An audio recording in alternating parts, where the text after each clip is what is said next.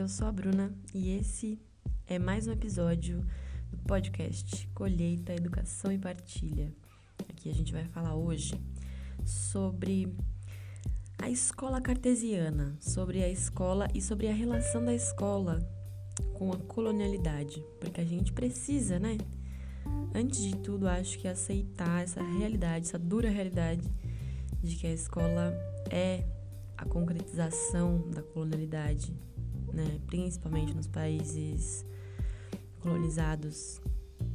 Porque antes da colonização existia educação, mas não existia a escola como a gente conhece. E a gente precisa também lidar com o fato da realidade mesmo, de que a escola foi utilizada, foi peça fundamental, peça-chave na produção é, no sucesso né, da colonização e na produção das, da, dessa nova cidadania colonizada. Então, quando eu estou falando aqui da escola ser, ser sim a concretização desse processo, não estou falando que ai, depende da escola, mas tem escola que é mais legal, tem escola que é diferente. Eu estou falando aqui de todas as escolas, se você está numa escola, se ela chama escola, se é um espaço, se é murado, se é um espaço que tem um professor, uma professora, enfim, uma pessoa para dar aula, se é um espaço, sabe? Se tem essa divisão de disciplinas, se a gente chama, se é o lugar de aprender, então a gente está falando de um, uma perspectiva que é cartesiana, que é essa perspectiva que separa, né, o conhecimento, separa enfim, os saberes e os espaços para isso acontecer e os horários para isso acontecer e as faixas etárias onde que, que vão poder fazer isso em cada momento. Todas essas coisas, né? Toda essa dinâmica é uma dinâmica que vem com essa escola, que vem com essa metodologia de, de ensino-aprendizagem específica. E ela vem com a colonialidade. Ela vem com o colonizador, né? Então a gente entender isso, a importância de entender isso, entender isso com profundidade, é que a partir desse processo a gente consegue visualizar com mais nitidez, a gente consegue identificar, chamar pelo nome cada elemento desse processo na escola da colonialidade. A gente não pode fingir que a gente não fala português, por exemplo, que português é aqui no Brasil, né? Pegando o exemplo do Brasil, não posso simplesmente falar, ah, não, vou, não vou falar a língua do colonizador, o idioma do colonizador. Não, é meu idioma materno e tá tudo bem. É a minha história de vida, é a história de vida do nosso povo que foi colonizado. É, isso não dá para abrir mão. Mas dá para saber, dá para ir atrás de novos idiomas. É, o que, que dá para abrir mão então nesse processo? Será que dá para abrir mão da grade de disciplinas? Não, isso eu acho que não dá. Mas será que dá para abrir mão da abordagem? Será que dá para abrir mão da dinâmica? Será que dá para abrir mão das expectativas? Será que dá para abrir mão dos objetivos que estão postos dentro dessa, desse formato de educação? A gente só consegue pensar nisso, identificar isso quando a gente aceita que tudo isso é herança. Quando a gente lida com o fato de que a escola é sim a materialização desse processo, né? E eu voltar aqui para a gente pensar um pouco no que foi o processo de catequização indígena, como ele foi importante para essa construção da cidadania, como eu falei no começo, é, para fazer os povos originários compreenderem e entenderem esse processo, se adequarem ao idioma, ao modo de vida e tudo mais, né? E conseguirem, inclusive, colaborar com a colonização, porque muito dos saberes que esses povos originários tinham foi muito importante para o colonizador, então eles só também só conseguiram ter acesso a esses saberes todos quando eles conseguiram traduzir todo esse conhecimento. Então os indígenas precisavam ter acesso também à nossa à, à cultura, à nossa cultura, né? Olha só. Mas é, ter acesso ao idioma, é o meu idioma. E é difícil aceitar isso quando a gente quer combater, né?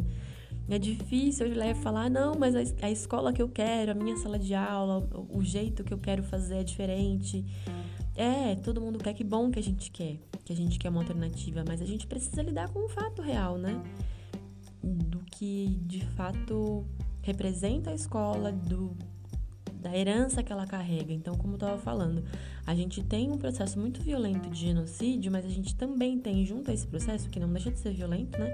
Mas tem esse processo de educação, reeducação desses indígenas, de trazer esses indígenas para perto da colonialidade, da, do modo de vida da colonialidade.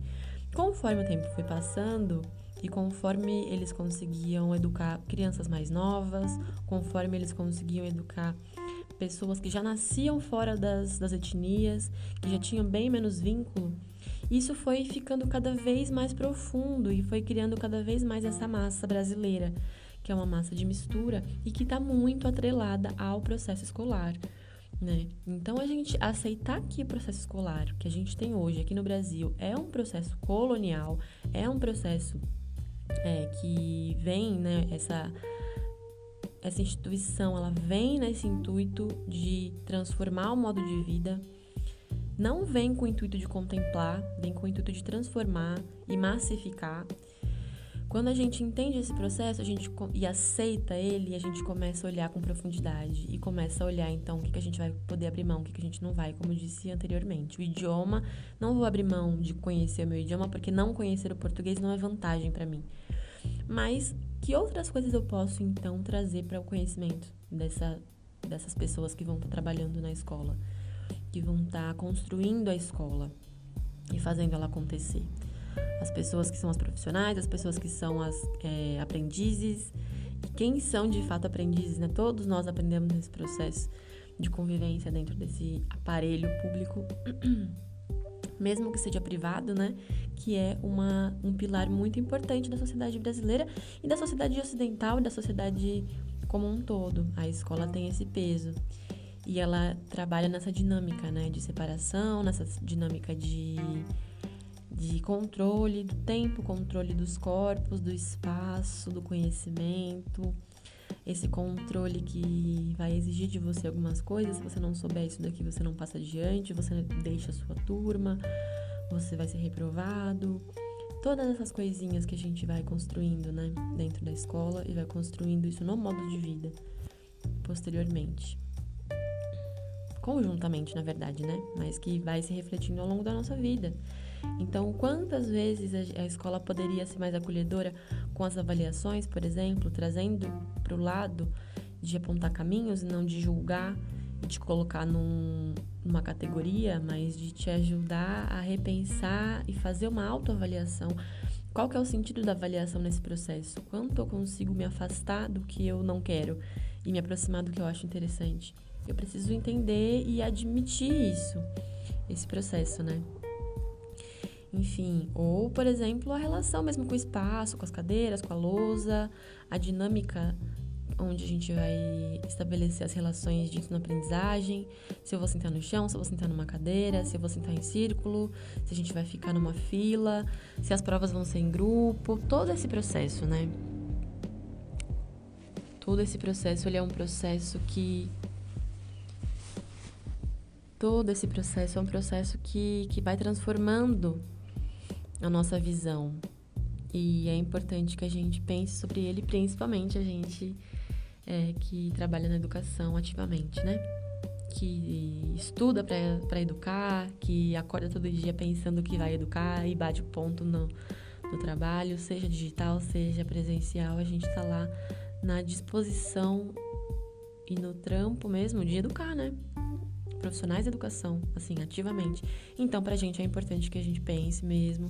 E quando a gente pensa numa educação decolonial, quando a gente pensa nessa educação que transcende, transgride essas lógicas e essas formas de, de cerceamento simbólico. Ai, que difícil que eu falei agora.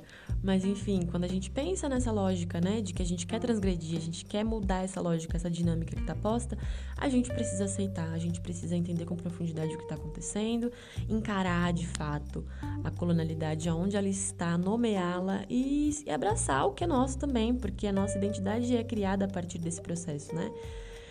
A minha identidade é criada a partir desse resultado de, de cidadania colonizada. E como que eu vou lidar com isso?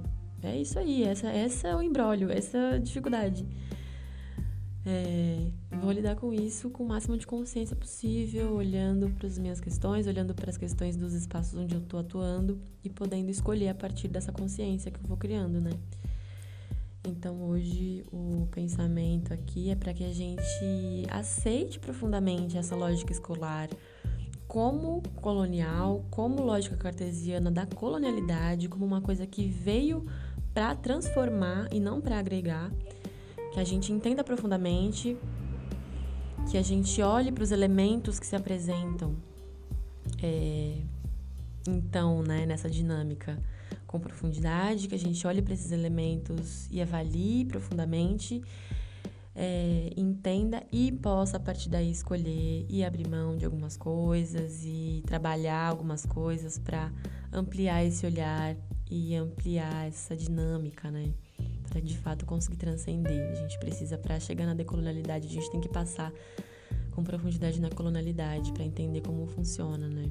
A gente já está na colonialidade, a gente já vive esse processo de colonização é, simbólica, como eu falei antes, né? Um processo que não está mais no colonialismo que a gente tinha, porque ele já acabou. Tecnicamente, desde a independência do Brasil, não existe mais colonialismo, mas a dinâmica que usurpou o idioma, que usurpou o modo de vida, que usurpou toda, né? Todo o processo étnico-racial e não só dos povos originários, mas obviamente dos povos também que foram escravizados na nossa terra e todo o povo que foi miscigenado a partir daí pelo amor ou pela dor se perdeu um pouco nesse processo de de colonização. Então a gente tem ainda esse resquício, a gente está nesse processo de colonização e como a gente transforma isso a partir daqui se aproxima a uma lógica mais afetiva, uma lógica mais acolhedora, uma lógica de agregar e não de dizimar, né? A gente precisa encarar. Então é isso, gente. Fico por aqui e até a próxima. Tchauzinho.